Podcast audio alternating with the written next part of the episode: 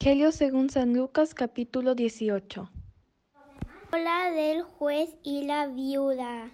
Para inculcarles la necesidad de orar siempre sin desanimarse, Jesús les contó esta parábola.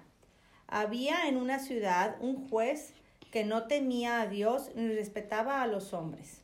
Había también en aquella ciudad una viuda que no cesaba de suplicarle, hazme justicia frente a mi enemigo. El juez se negó durante algún tiempo, pero después se dijo, aunque no temo a Dios ni respeto a nadie, en tanto lo que esta viuda me molesta, que le haré justicia para que ya no venga a buscarme. Y el Señor añadió, fíjense en lo que dice el juez injusto. ¿No hará entonces Dios justicia a sus elegidos que claman a Él día y noche?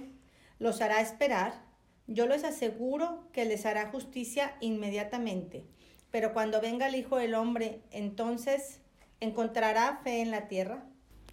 El fariseo y el recaudador de impuestos.